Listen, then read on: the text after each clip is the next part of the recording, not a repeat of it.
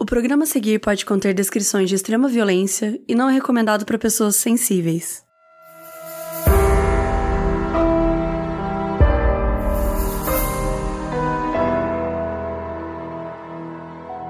E aí, meus quarenteners, voltamos, hein? Aê!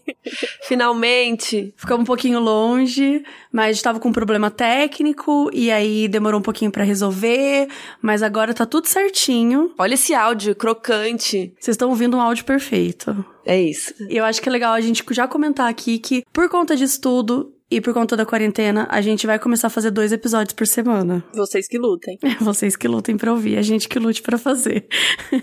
Todo mundo lutando. E hoje a gente queria também dar um outro recado muito importante sobre tudo que tá acontecendo agora. Né? Essa pandemia tá mudando o nosso jeito de viver e tem gente que não tá levando a sério. O mundo todo, na verdade, né, tá passando por isso e não existe um segredo, uma receita, porque tudo é muito dinâmico. Então a gente precisa absorver enquanto tudo acontece e é óbvio que tá todo mundo confuso. Por isso a gente resolveu cobrar pelos episódios do podcast, pra gente ficar rica. Não, mentira.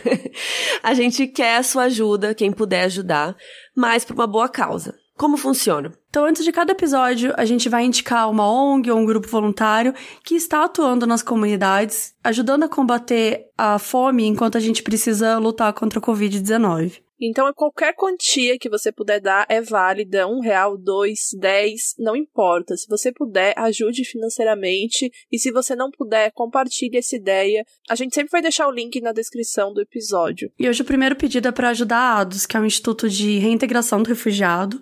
São pessoas que são vítimas de migrações forçadas, seja por política, religião, etnia, enfim, chegam ao Brasil, né, sem saber falar a nossa língua, sem conhecer a cultura e tudo mais.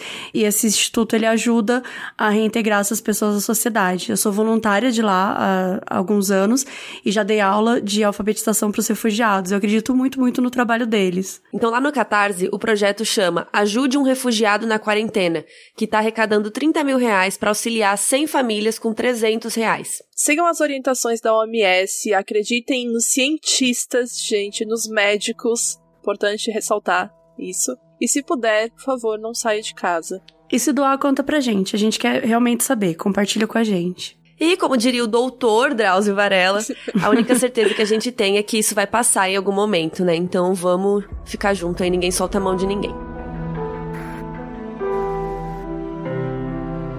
Hoje, então, a gente vai falar sobre uma série que estreou na Netflix. É uma série documental chamada Don't Fuck With Cats, traço, uma caçada online.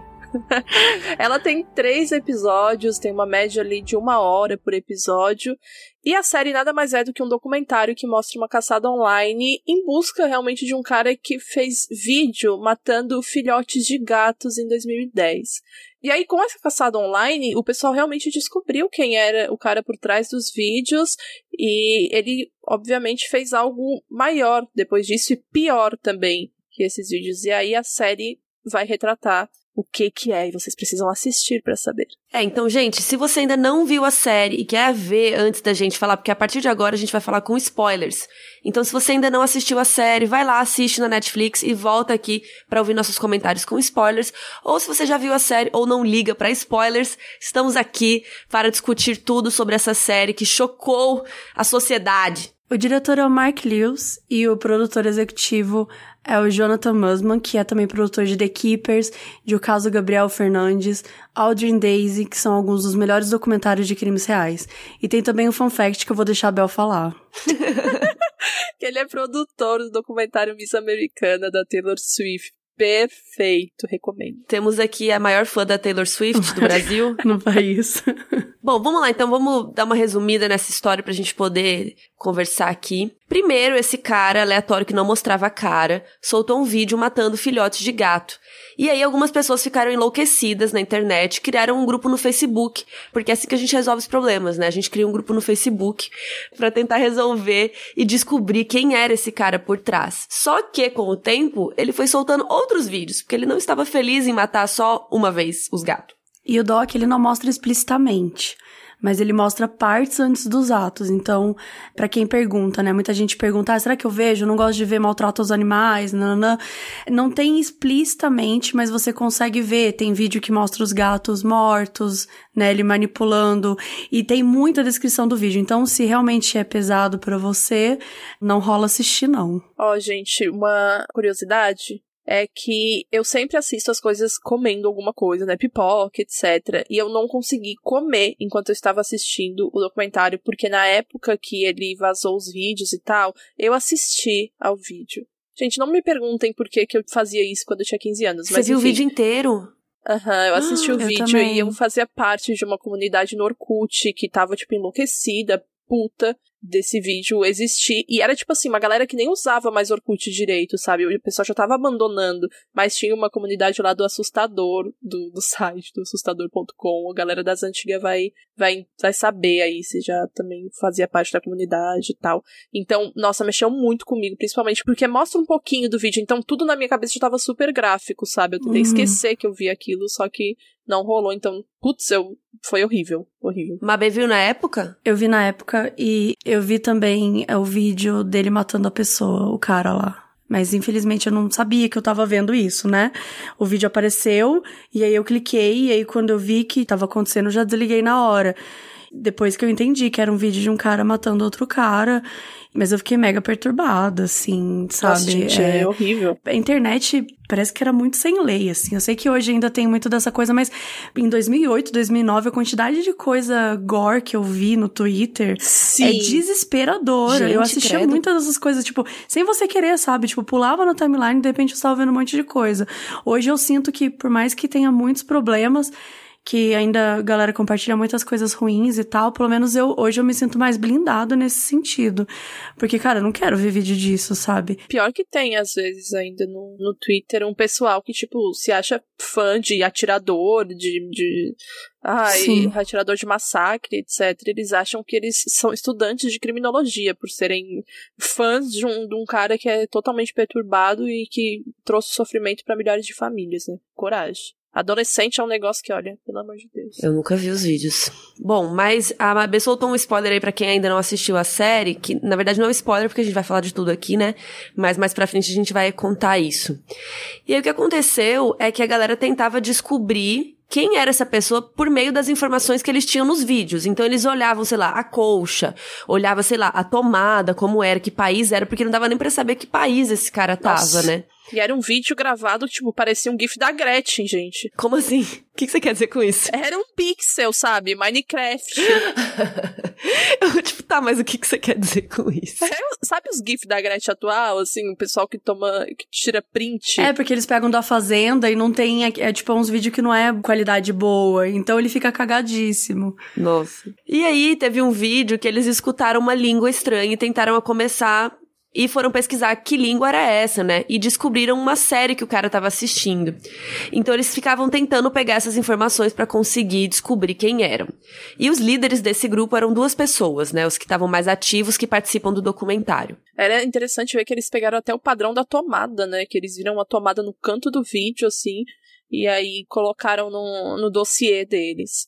Esses dois caras, na verdade, eram um homem e uma mulher, né? A mulher chama Baldy Movan, que é um codinome pra Diana Thompson, e ela é incrível, ela fala super bem. Eu acho que ela é a que mais fala até, né? No, no doc. Não, ela é, ela é perfeita pro doc, assim. Ela ajudou muito. Desde o começo, ela tava presente, revoltadíssima com os vídeos e o outro cara chamava. O codinome dele é John Green. Eu não sei como que é o nome dele mesmo, aparece? Eu acho que não aparece no doc. Será que o nome dele é, John Green? Acho que acho não. Que não. Né?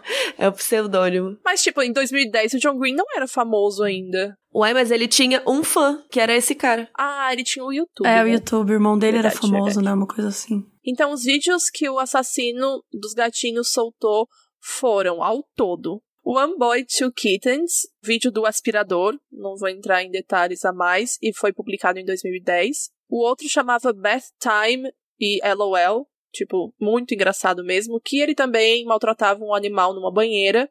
O outro chamava Piton Christmas, que ele dava um gatinho para uma cobra comer. E o outro chamava outro vídeo, tá, gente? Isso tudo que eu tô citando são vídeos. E o último vídeo que ele soltou chamava One Lunatic, One I Speak, que era um vídeo dele matando um estudante chinês chamado Lin Jun. Foi em 2012 isso. É, então ao todo ele soltou quatro vídeos, né? É, então isso começou a causar muitas, né, muita polêmica, as pessoas começaram a ficar investigando aquela loucura para tentar descobrir e tal. Outros grupos começaram a surgir de tentar encontrar o nome e eles chegaram ao nome de um cara. E no fim, esse cara, ele estava na verdade zoando, ele estava trolando o grupo falando que ele tinha matado e começaram a descobrir várias informações.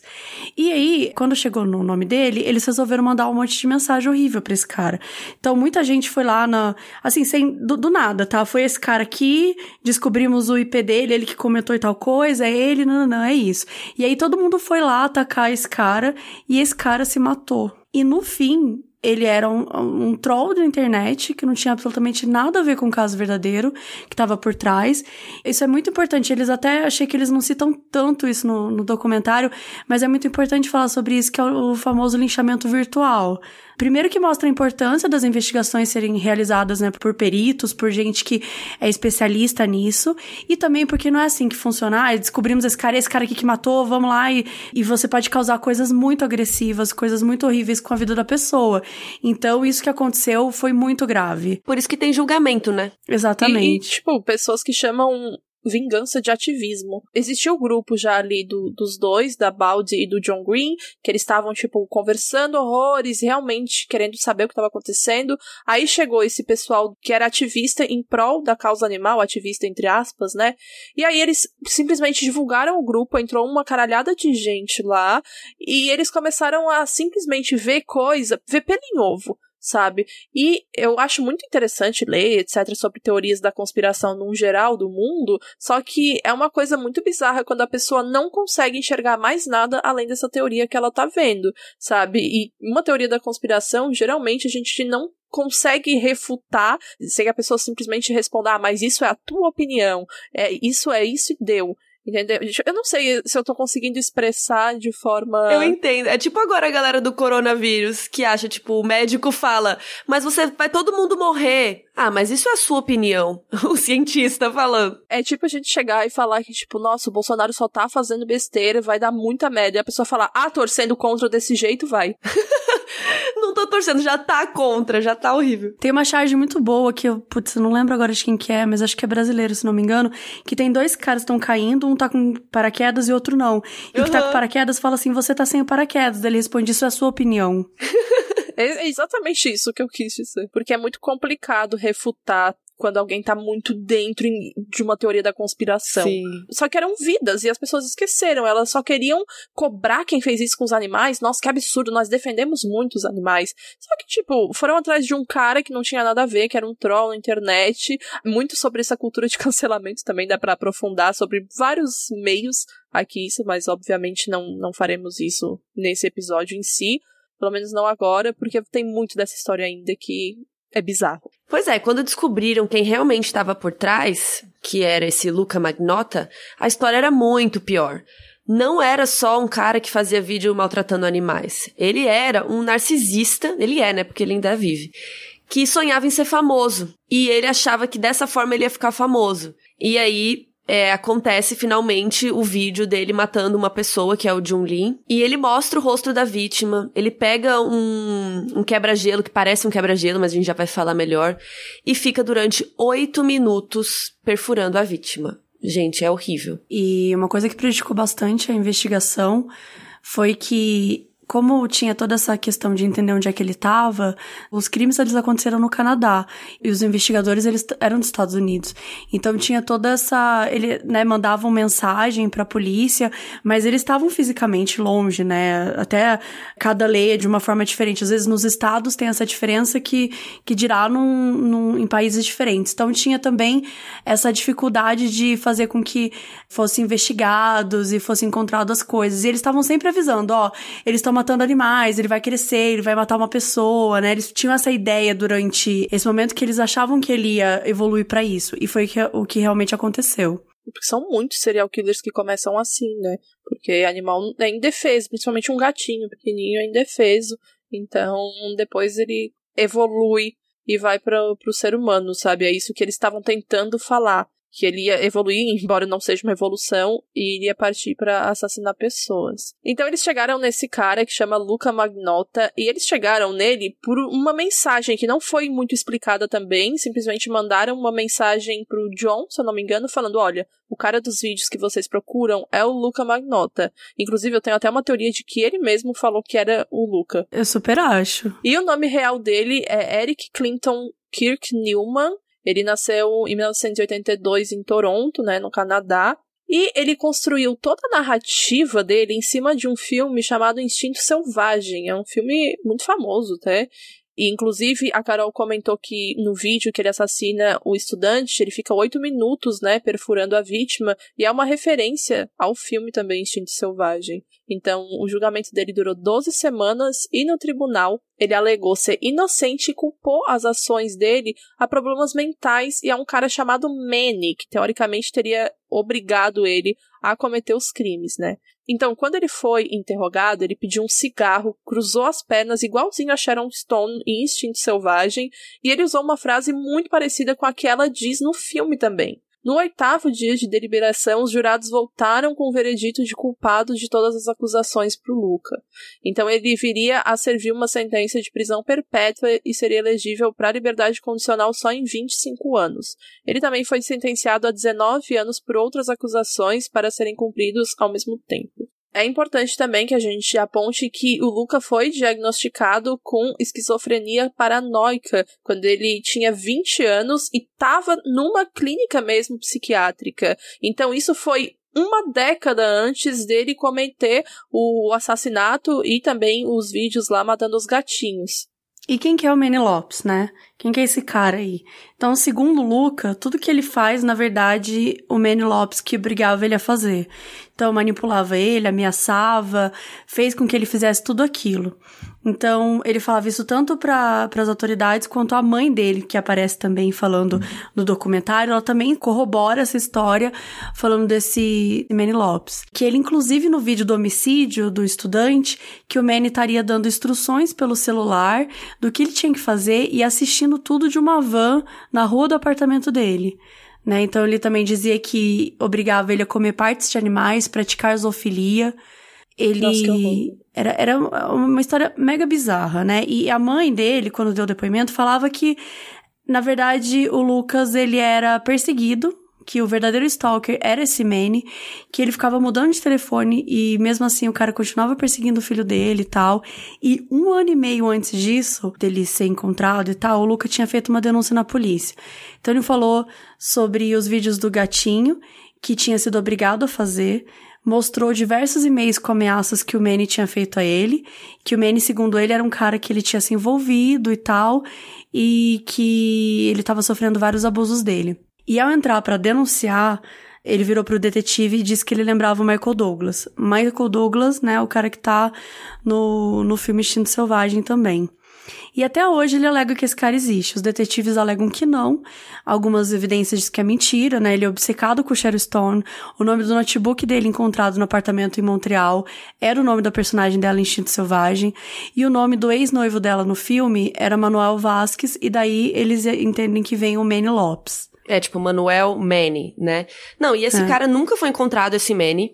Então, as teorias dizem aí que esse cara não existe, né? Ele quis tirar a culpa de cima dele e jogou tudo pra cima desse Manny que não, não existiria. E ele realmente queria ser a Sharon Stone, né, do filme. Mas é muito estranho essa história dele ter ido denunciar esse cara antes. Será que já era um plano dele denunciar ele antes para depois parecer que ele existia? Agora, os e-mails é óbvio que ele mesmo pode ter criado uma conta de e-mail e ter escrito os e-mails ameaçando ele, né? Uhum. Nossa, eu super acho que ele, ele premeditou tudo, absolutamente tudo. Desde quando ele foi falar com o cara, até os e-mails, e a gente até tem a evidência, né? Porque ele fazia milhões de contas para comentar nas próprias fotos dele, porque o narcisismo é isso. É, ele tinha essa obsessão por ser conhecido, né? Por ser famoso. Ele tentou ser ator, tentou ser modelo. Ele, ele é um cara padrãozinho, né? Tipo. Super. Ele é nossa. é mega padrão, assim. Só que ele não conseguiu. E ele tinha diversos vídeos, diversas fotos na internet. Foi assim que a galera, inclusive, conseguiu rastrear e entender onde ele tava em alguns momentos. Tipo, ah, qual país ele tá agora. Tipo, ele era um cara viajado, mas que tinha essa obsessão, né? Tinha essa coisa de querer ser conhecido e tudo mais. Gente, eu lembro na época dos fakes do Orkut, eu não sei se vocês pegaram essa época, mas eu, como boa fã que cresceu com Rebelde RBD, peguei. Quantos anos você tem, Bel? Eu tenho 26, eu acabei de fazer. Eu sou quase 10 anos mais velha que a Bel. Você tem quanto? Eu tenho 34. Ah, eu tenho 32. é. Enfim, na época do fake do Orkut, tinha muita gente que usava foto do Luca. Isso antes dos vídeos, etc. Era tipo 2006, 2005, porque ele já era famosinho, entre aspas, no Tumblr e no We Heart It sabe? Que era tipo um Uhum. Tumblr, um Pinterest da vida, até existe até hoje. E eu lembro que a- o pessoal do fake, ele pegava muito foto, assim, de, de pessoal que era, ai, não era tão conhecido, etc, um emo, um zemucho, assim, sabe? Na época do emo também. E aí tinha muita gente que usava foto dele, sabe? Então, Aff. pode ter vindo daí, do pessoal conhecer ele também, e, e não ter sido ele, né, que tenha mandado, ah, o cara que vocês procuram é o Luca, mas embora eu ainda ache que ele que mandou mesmo, e, e é isso. E falando desse Manny Lopes aí, que existe essa teoria, né, que esse cara realmente nunca existiu, que ele botou a culpa nele, mas no vídeo do Python Christmas, que é o que tem a cobra, aparece uma outra mão. Então aparece o Luca, né, as duas mãos dele, e aparece uma outra mão ali. É, tem uma terceira mão. Que porra é essa? Será que era o Manny? Ou será que era só alguém que tava lá no dia achando que tava zoando e depois sumiu? Nunca foi revelado isso, né? Fica um grande o que tá acontecendo aqui. Fica aí essa questão. O que rolou. O que rolou. Eu acho que era alguém, tipo, alguma pessoa próxima dele, algum amigo e tal, que tava lá com ele e queria zoar junto e rir, etc. Porque nesses sites que ele conheceu até o estudante chinês, né, que era site de encontro, ele falava o que queria fazer, que era a pessoa que aceitasse teria que estar de acordo com ele gravar, ou eles fazendo sexo, ou algum fetiche, ou alguma outra coisa bizarra como essa Hum. né? E aí eu também acho que ele pode ter encontrado, sei lá, uma pessoa nesses sites, eles terem ido pra um rolê e ele falar, olha, o rolê vai ficar um pouco mais pesado agora que eu vou dar um gato pra uma cobra comer, tá? Mas de boa. Bacana. Tranquilo Fica aí. aí. É. E eu queria puxar um assunto que eu acho o título muito ruim. Don't fuck with cats. Assim, o brasileiro ainda tem uma caçada online pra ver se a gente entende do que se trata, mas tipo, don't fuck with cats significa não mexa com os gatos, né? Não foda com gatos. Porque realmente a galera ficou puta com o vídeo do gato e foi atrás. Mas eu Isso. acho péssimo, porque quando eu vi esse título eu não quis ver a série, eu não imaginei que era de crime, tipo, eu só falei, ah, nada a ver. Cara, eu gostei do título. Ah, não. Eu também gosto do a gente tem uma título. questão com títulos, eu acho, nós três. Sim. Mas eu não sei por que exatamente, assim, que eu gostei. Eu acho que é ruim manter todo o nome em inglês da série, sabe? Se vem pra cá, e até por isso tem uma caçada online. Só que eu não acho ela ruim, eu acho ela. Eu acho que é interessante. Eu gosto muito também de, de ser censurado o funk, sabe? Então, tipo, Don't Funk, daí tem uns asteriscos, o jogo da velha. Eu gosto do nome porque eu acho que ele é muito essa coisa que mostra essa paixão que as pessoas têm pelos animais, né? Tipo, não mexe com gato, não mexe com cachorro, não fala mal de bicho perto de mim. Acho que ele Isso. tem, tenta trazer um pouco esse ponto. Mas eu também entendo que com esse título você não consegue entender absolutamente nada. Não dá pra você entender que é uma. é, aliás, olha onde a gente chegou, entendeu? A gente chegou. Era um vídeo de um cara, sei lá da onde. Maltratando os animais, pra depois ter um vídeo dele matando gatos, pra depois ter um vídeo dele matando uma pessoa, pra depois as pessoas, tipo, enlouquecerem. Um cara se matou porque falaram que era ele, mas o cara tava só zoando, trolando, e aí de repente Sim. eles descobrem quem é esse cara e fala pra polícia do Canadá, porque eles descobriram uma foto dele numa escadaria e falaram, meu Deus, ele tá em Montreal. Eles, pelo Google Street View, eles conseguiram descobrir onde o cara tava. Eles entraram em Montreal, Hackers. no Google Street View, e Cara, ficaram isso é- andando cada rua, cada ruazinha, até encontrar a escadaria que ele tinha tirado uma foto e tinha atualizado a rede social dele. Então, assim, é bizarra essa história. Eu não sei, tipo, que títulos, eu não sei nem como falar esse título, sabe? Tipo, como, como criar esse título? Como dar títulos? Mas sabe por que, que vocês gostam? É porque vocês duas têm gato, entendeu? Nossa, sim. Mas eu tenho gato cachorro. Vocês estão. Como que fala? Com. biased? Como que é a tradução? Ai, meninas, Oh. eu tô que nem a Sácia. Viciados, não sei. É, Viciados. esqueci a palavra. Tipo, É, vocês tipo estão isso. influenciadas aí pro lado dos gatos. Sim. Mas eu quero uma jogar uma questão aqui pra vocês. Se esse cara não tivesse recebido atenção com aquele primeiro vídeo dos gatos, vocês acham que ele ainda teria evoluído, entre aspas, pra humanos? Que ele teria seguido fazendo as coisas? Acho. Eu acho que sim. a partir do momento que ele chegou a matar e filmar os gatos, ele já tinha isso premeditado, já dá para saber também porque ele procurou o cara antes de tudo, sabe? Ele procurou o cara que ele falou que parecia o Michael Douglas, etc, antes de tudo. E também eu acho que a única forma dele não ter evoluído para humanos, né? Eu fico muito incomodada falando evoluídos, porque Seguido. parece que é uma evolução, mas é. enfim, se ele não tivesse ido para humanos, talvez só se ele continuasse o tratamento, né, na clínica que ele tava e que pudesse ajudá-lo de alguma forma, uhum. sabe, a controlar isso, porque a psicopatia é um transtorno ainda. Ainda que pessoas achem que, nossa, ele nasce assim, é, eu não acredito nisso. E eu acho que ele poderia ter tido uma ajuda nessa clínica, porque obviamente não rolou, né? Já que ele piorou muito mais depois que saiu de lá. Então eu, eu também acho que é um fardo muito pesado para uma pessoa carregar, né? Para as pessoas que, sei lá, leem sobre true crime ou veem coisas de true crime, acharem que elas fazem parte disso, tipo assim, se ela não tivesse assistido, talvez ele não mataria ou não faria alguma coisa assim, porque eles abrem muito também, né, esse debate, né, meninas, tipo, no final, quando termina, a, a mulher, né, a Baldi, ela abre um questionamento falando, gente, até onde é ok, né, você se preocupar tanto assim, você ir tanto atrás, você caçar outra pessoa, e será que você faz parte de tudo que ele queria que acontecesse com ele, dessa fama que ele queria ter? É foda, né, porque ele, ele queria ser famoso e querendo ou não, é, as pessoas deram isso para ele. Mas, como ignorar, né, como que a gente ia ignorar isso? Mas, de qualquer forma, eu acho que, independente de, das pessoas terem assistido aos vídeos ou não, ele ia seguir fazendo, né? Porque tem um monte de assassino aí que não faz vídeo e continua matando, vai, né? Vai é, mudando é, pra, ele, de gato ele pra humano. Ele ia caçar, encontrar uma maneira dele ser famoso de outras formas.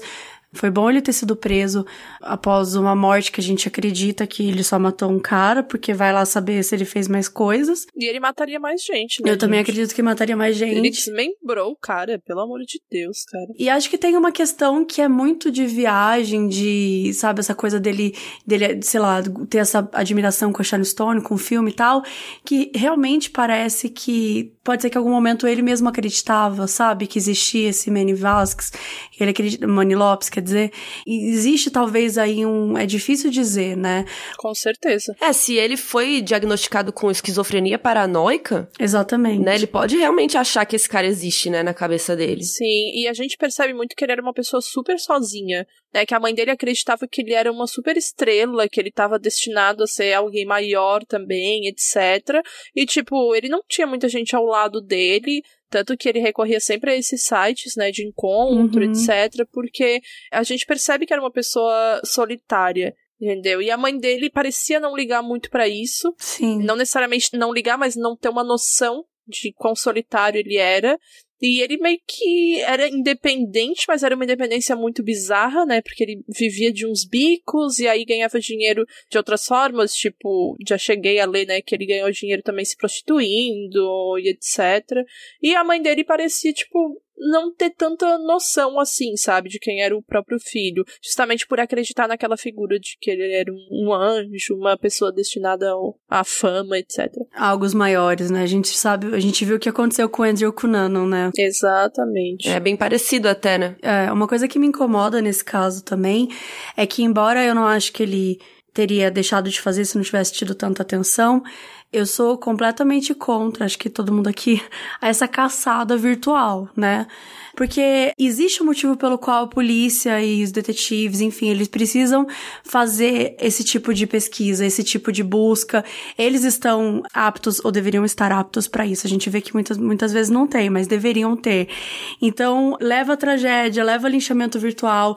Meu, você entrar no, no, no site do, do Google Street View para ficar olhando rua por rua, para ver qual que era a escada que o cara tá, honestamente, eu só faria isso se fosse uma coisa assim muito próxima à minha vida, tipo, se você tivesse junto na investigação com o detetive, com as pessoas. Mas ao mesmo tempo, vocês não acham que ele teria demorado muito mais para ser pego? Se a Acho. galera não tivesse investigado por conta. Com certeza. É isso, esse é o paradoxo do documentário. A polícia que tinha que ter investigado, esse é meu ponto, sabe? A preocupação Sim. deve vir da polícia. E não a gente Total. esperar que as pessoas façam essa busca, né? Tipo, o interesse tem que vir da polícia. É, porque a polícia não ca- cagou, né? Quando eles denunciaram do vídeo do gato, quando eles denunciaram, ah, esse Sim. cara tá aqui, não sei onde. Olha, esse cara aqui, fica de olho. A polícia nem sabia onde ele tava. Sei lá, entendeu? Se eu sou a polícia, chegou uma pessoa com. A... Você viu o avatar deles? Aí chega o John Green e fala assim: ô, esse cara aí fez tal coisa. Sei lá também como é que foi Caguei, né? feito isso, né? Tipo. Mas, tipo assim, é um- esse negócio de caçada online é um desrespeito até com as próprias profissões, sabe? Que estão juntas do caso. E tem muito caso, principalmente de assassinato cruel ou crime concreto, já mesmo, que estão procurando coisas além do suspeito, que são mantidas em sigilo por um motivo. Porque as pessoas são loucas, sabe? Principalmente pessoa que acredita em olho por olho, dente por dente. Acredita que vingança vai corrigir alguém. A Mabê citou Andrew Cunanan e eu super volto a citar ele aqui porque uma quebra de sigilo que aconteceu, né, pode ter matado o Versace. Sabe, tudo por uma mídia totalmente sensacionalista e Uhum. nojenta mesmo, pra diversão das pessoas. Sim. Não vai fazer diferença na pessoa eu saber hoje ou amanhã que o Gianni Versace morreu ou que tem um assassino à solta, sabe? Agora, na vida da vítima, na vida de quem tá marcado, vai. Com certeza. Então, atualmente, o Luca Magnota tá preso. Desde 2014, ele tá em prisão perpétua. Ele tá com 37 anos. E em 2015, ele entrou para um site de encontro entre prisioneiros que chama Canadian Inmates Connect. E em 2017, ele se casou com outro presidiário chamado Anthony Jolin. E em 2018, a mãe dele escreveu um livro, gente, chamado Meu Filho, o Assassino, a história não contada de Luca Magnotta e um lunático e um picador de gelo. Sim, esse é o título do livro. E é o título do vídeo, meu Deus. É, tipo, ela fala, Meu Filho, o Assassino, a história não contada de Luca Magnotta e... Aí ela põe o título do vídeo que ele mata o estudante chinês. Mas, cara, por que que uma mãe escreveria um livro... Ai, sério... Tipo, ela quer atenção também, ela quer ganhar dinheiro, sei lá. Muito aleatório esse livro. Porque é claramente, um- só pelo título dá pra ver que ela vai, sei lá, falar, nossa, o meu filho foi injustiçado, etc. É, ela tá explorando o assunto de uma forma meio estranha. Sempre tem, sempre não, né? Mas tem muitas vezes que tem isso, né? De família explorar de alguma maneira esse assunto, ai, querer falar a favor, então, né? Tipo, ai, meu filho era muito bom, não sei o que aconteceu com ele. E na verdade o que aconteceu com ele era que você espancava o seu filho. Calma. Joguei um exemplo muito específico. Gente, então esse foi o episódio do Don't Fuck With Cats. Agora, toda quarta-feira, a gente vai vir com um episódio menorzinho comentando alguma série de crime. E talvez não, né? Talvez seja outra série, não sei. Por hora, vamos manter de crimes. E toda sexta a gente vai soltar o episódio, aquele normalzão que a gente tava soltando antes, que são mais longos e gigantes, sobre um caso assim a fundo. E vocês também podem dar indicações de séries que vocês querem que a gente comente aqui. Até pode ser filme, né, meninas, também, se tem a ver com o nosso assunto. A gente comenta. E em todas as redes sociais nós somos arroba moduspod. Nos sigam, fique por dentro de tudo. E é isto. É isso, gente. Espero que vocês tenham gostado. Um beijo e até sexta. Beijo, gente. Tchau, tchau. Beijo, Gá falou.